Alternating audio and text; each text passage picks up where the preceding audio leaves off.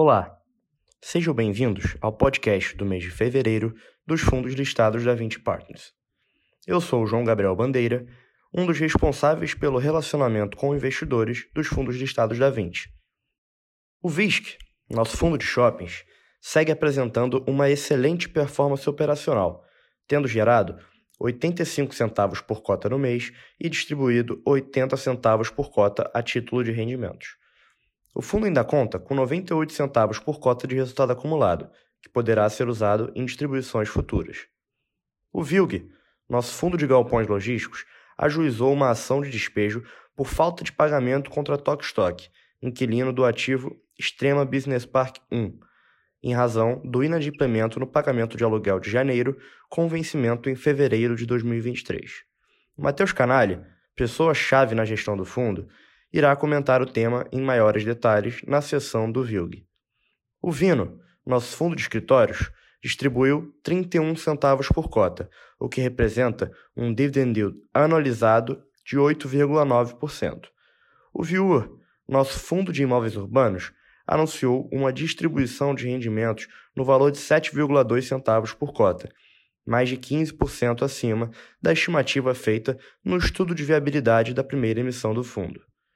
O VIF, nosso fundo de fundos, anunciou uma distribuição de rendimentos de 6,5 centavos por cota, o que representa um dividend yield anualizado de 11,6% sobre a cota de mercado ao final do mês.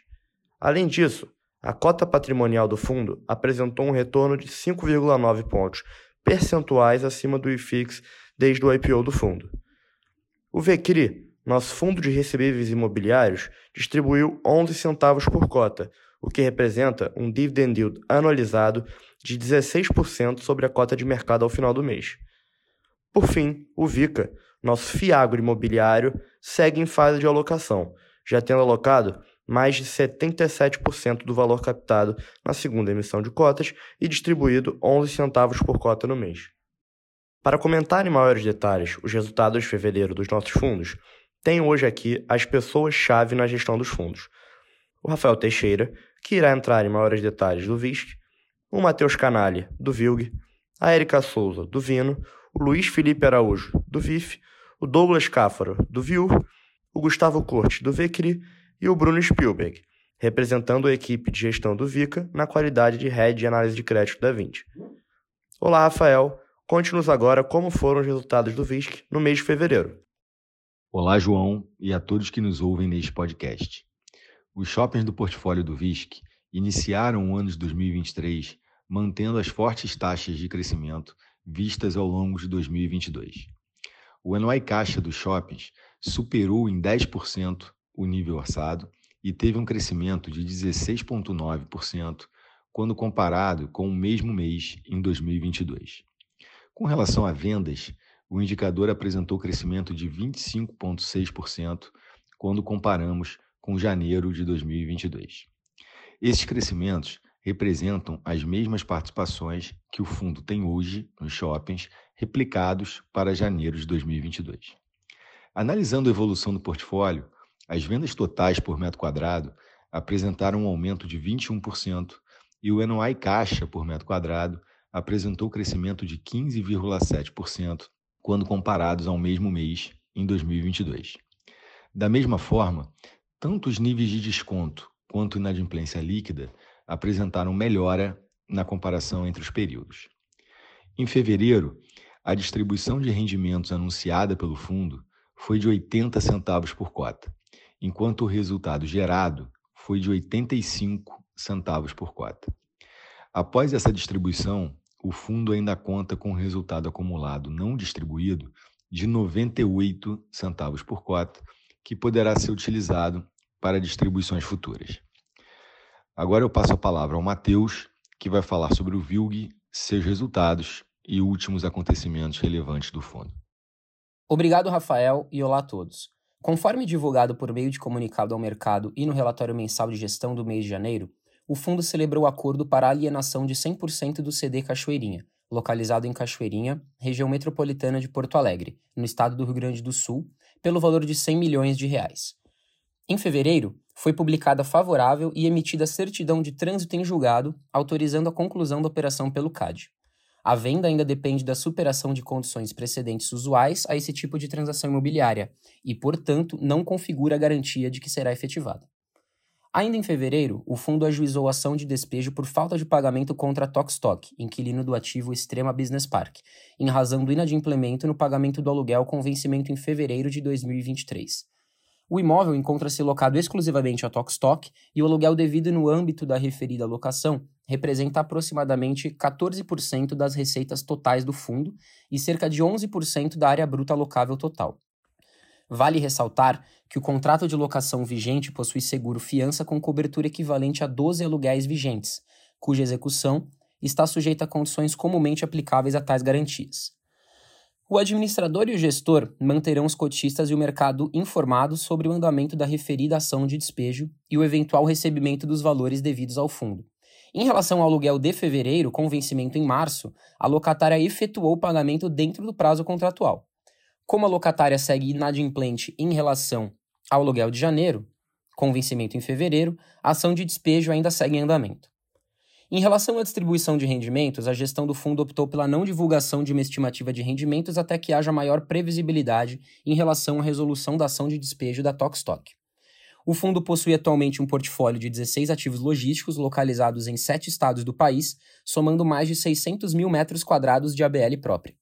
Atualmente, o fundo apresenta ocupação financeira de 90%, sendo 33% da receita imobiliária do fundo atribuída a locatários que praticam atividades de e-commerce, seguidos de 24% no segmento de transporte e logística e 11% em alimentos e bebidas, entre outros, configurando uma exposição relevante a setores bastante resilientes. Agora eu passo a palavra para a Érica, que vai falar sobre o Vino, seus resultados e últimos acontecimentos relevantes do fundo. Obrigada, Matheus, e olá a todos. Apesar do fundo ter apresentado uma queda recente na sua cota desde o seu IPO em novembro de 19, o Vino ainda apresenta uma rentabilidade de 10,4 pontos percentuais acima da cesta de escritórios do IFIX, se destacando no segmento. Parte relevante desse movimento recente é explicado por fatores macroeconômicos relacionados à abertura das taxas de juros de longo prazo, o que refletiu não só no Vino, como em grande parte dos fundos do segmento. Considerando o último rendimento anunciado de 31 centavos por cota, o dividend yield anualizado é de 8,9%. Além disso, a cotação atual corresponde a um valor dos ativos do portfólio de 13 mil por metro quadrado. Esse valor inclui o BM336, que é um ativo que possui valor de laudo acima de 40 mil reais por metro quadrado.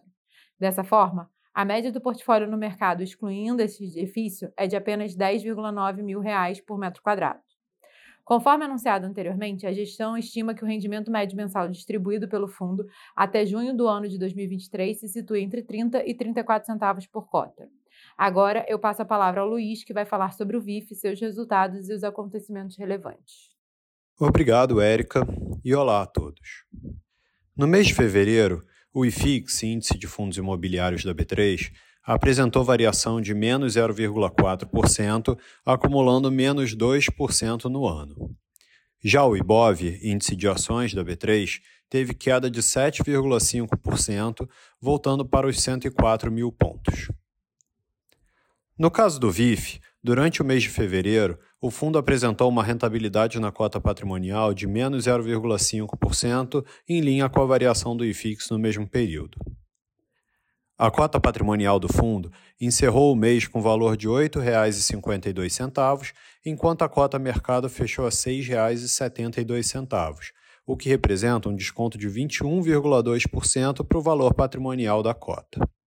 Olhando para o resultado do VIF, no mês de fevereiro o fundo gerou 6,7 centavos por cota e distribuiu 6,5 centavos por cota, o que representa um dividend yield anualizado de cerca de 11,6% sobre a cota de fechamento do mês na B3. O fundo encerrou o mês com um resultado acumulado não distribuído de 4,6 centavos por cota, já considerando a distribuição anunciada. Com relação às alocações do fundo, foram realizadas compras que somaram 1,2 milhão de reais, ou cerca de 2% do fundo, divididos entre FIs líquidos de CRI que possuem exposição a papéis indexados à inflação. Em termos de carteira, ao final de fevereiro, o segmento de recebíveis apresentava individualmente a maior exposição do fundo, com 44% da carteira.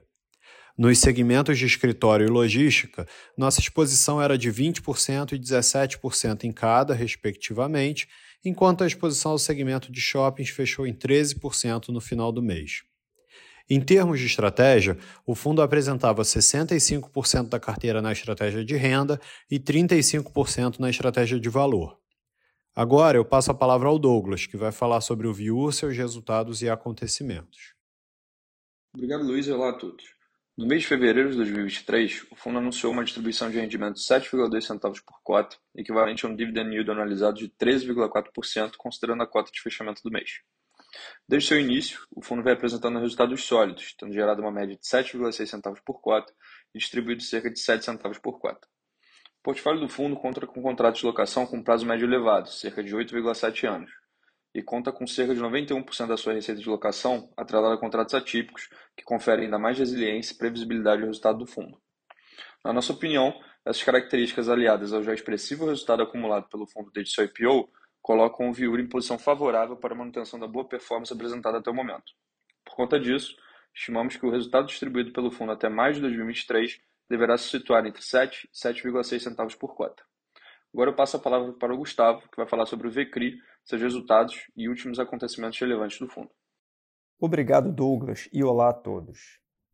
No mês de fevereiro, o VCRI anunciou uma distribuição de rendimentos mensais no valor de 11 centavos por cota, que representa um dividend yield anualizado linearmente de 15,6% sobre o preço de mercado da cota no fechamento do mês, ou 13,2% calculado sobre o preço da cota de emissão no IPO. Ao final de fevereiro, o fundo possuía 38 emissões de crise em carteira, lastreado em créditos de diferentes grupos econômicos e setores de atuação, que representavam cerca de 90% do PL, além de uma alocação em quatro cotas de fundos imobiliários com viés de renda, que correspondiam a 5% do PL, e um saldo de caixa de aproximadamente 4,5%, que será utilizado na aquisição de novos CRIs em fase final de estruturação. Neste mês de fevereiro, o fundo gerou um resultado caixa de cerca de 9 centavos por cota, encerrando o mês com um resultado acumulado de aproximadamente 3,2 centavos por cota já deduzindo o próximo pagamento de dividendos mensal. Com base na previsão do resultado caixa dos ativos em carteira, somado ao resultado acumulado, porém ainda não distribuído, estimamos uma distribuição mensal de proventos entre 10 centavos por cota a 12 centavos por cota pelos próximos dois meses, ou seja, até abril de 2023. Agora, eu passo a palavra para o Bruno Spielberg, que vai falar sobre o VICA, seus resultados e principais eventos do fundo. Obrigado, Gustavo, e olá a todos. Neste mês de fevereiro, o VICA anunciou a distribuição de rendimentos mensais no valor de 11 centavos por cota, o que representa um dividend yield anualizado de 13,2% sobre a cota de emissão. O resultado do mês de fevereiro é impactado pelo menor número de dias úteis no mês em função dos feriados. Importante também relembrar que este fundo é setipado e, portanto, não possui negociação das cotas em bolsa e nem oscilação do preço de emissão. Ao final do mês de fevereiro, o fundo possuía 23 emissões de CRAs e duas emissões de CRIs em carteira, lastreados em créditos de diferentes grupos econômicos que representavam cerca de 78% do patrimônio líquido do fundo, ou aproximadamente 290 milhões de reais. A taxa média da carteira está em CDI mais 4,6% ao ano, com uma duration inferior a 3 anos. O patrimônio líquido do fundo ao final do mês era de 374 milhões de reais. No mês, o fundo alocou 19 milhões de reais no CRA emitido pela Dacalda, uma empresa do setor de açúcar e etanol que já estava presente na nossa carteira, a uma taxa de CDI mais 4,25. Além disso, o fundo também alocou mais 4,5 milhões de reais no CRI emitido pelos irmãos Desante, que atuam no setor de cultivo de cana-de-açúcar em Ribeirão Preto, no interior de São Paulo, com taxa de emissão de CDI mais 6% ao ano. O fundo também realizou a venda de 11 milhões de reais do CRA da BRF para reciclagem da carteira, dado o menor carrego desse ativo. Importante observar que o fundo ainda se encontra no período de alocação, buscando a construção de uma carteira diversificada, sustentável e rentável. O fundo gerou um resultado caixa de aproximadamente 12 centavos no mês encerrando o mês com um resultado acumulado de aproximadamente um centavo por cota. Agora devolvo a palavra ao João para os comentários finais. Obrigado, Bruno, e muito obrigado pela atenção de todos. Gostaríamos de ressaltar que nosso canal de RI está à disposição para dúvidas e esclarecimentos. Acesse o nosso novo site 20fundoslistados.com e receba todas as informações dos fundos em seu mailing. Até o próximo podcast.